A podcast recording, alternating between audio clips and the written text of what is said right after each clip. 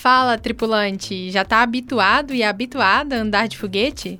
A gente tá muito feliz que você tá aqui com a gente mais uma vez. Eu sou a Ana. E eu sou a Polly. E hoje nós começamos mais uma temporada do Map Pod, dando continuidade ao episódio anterior, onde nós falamos das ações que a MAP realiza para te ajudar a consolidar no universo digital. Isso.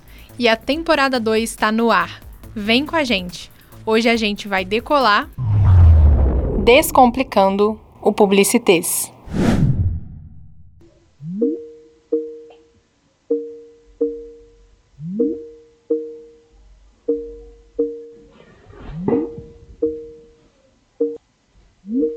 Oi, Polly. Oi, Aninha. E aí, você já tá com o roteiro da reunião aí?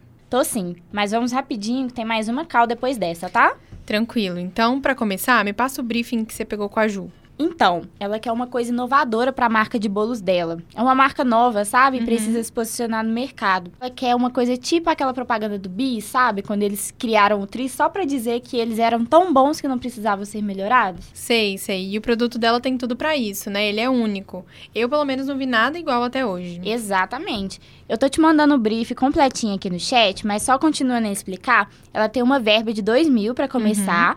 Mídia on e mídia off, tá? Que ela tá Uhum. pensando. E aí, eu tava pensando em algumas coisas aqui, mas também a gente pode montar uma proposta juntas. É melhor a gente montar junto. E qual que é o público da campanha?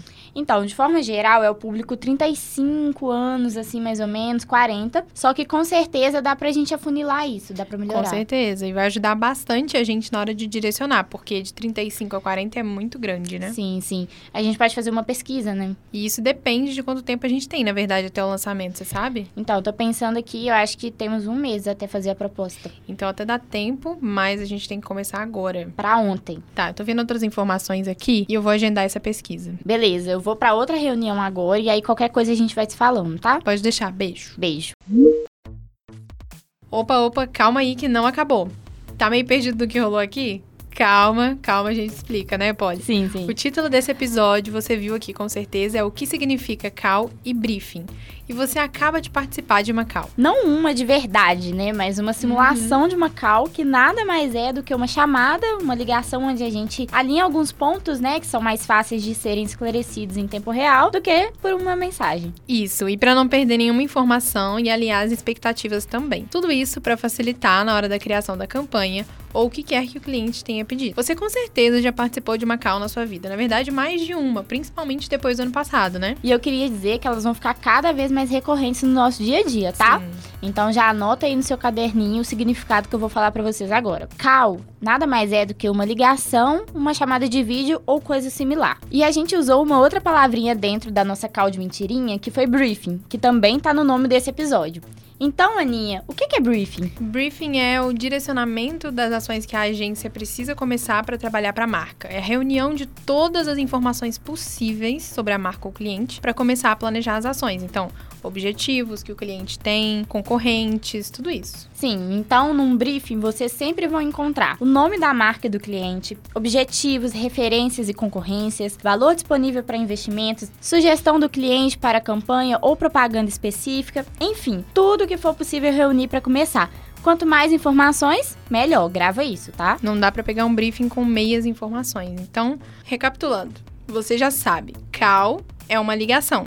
Simples assim, né, pode? Isso. E briefing é um compilado de informações sobre um cliente que a agência vai usar para propor ideias e ações. E você já deve estar se perguntando: e por que raios publicitários falam assim? A resposta é: não é por achar bonito usar termos estrangeiros. Exato. Acontece que no nosso meio tem muita influência do que vem de fora do Brasil. E aí, além disso, alguns termos não ficam bem traduzidos, né, Aninha? Sim. Ou limitam a comunicação entre agência e cliente. Você sabia que muitas agências brasileiras trabalham para clientes estrangeiros e vice-versa? Essa mistura de línguas é normal, tá? Mas a gente sempre faz questão de traduzir para você que não é da nossa área. Exatamente. Tudo isso que a Polly falou, sem contar que a publicidade no Brasil é totalmente influenciada pelo que vem de fora. Sim, total. Ficou alguma dúvida, gente? Manda pra gente no Instagram, arroba map agência digital. Semana que vem tem mais traduções livres dessas palavrinhas. Se tem uma palavra específica que você quer saber, manda pra gente lá no direct. Com certeza a gente vai trazer pra cá. Então, vamos juntinhos aprender Descomplicando o Publicitês.